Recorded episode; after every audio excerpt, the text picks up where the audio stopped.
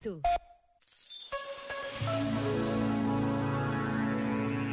Celebra-se hoje a memória de São Vicente de Paulo, fundador da Congregação da Missão e das Filhas da Caridade, é o padroeiro de todas as associações de caridade. Pai dos pobres, é assim que muitos o conhecem.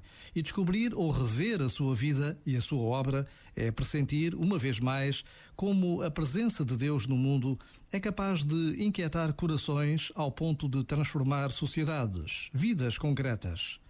Por vezes, basta a pausa de um minuto para nos interrogarmos sobre o que é ser santo e quantos santos desconhecidos vivem ao nosso lado, nesta atenção concreta a quem está ao seu lado.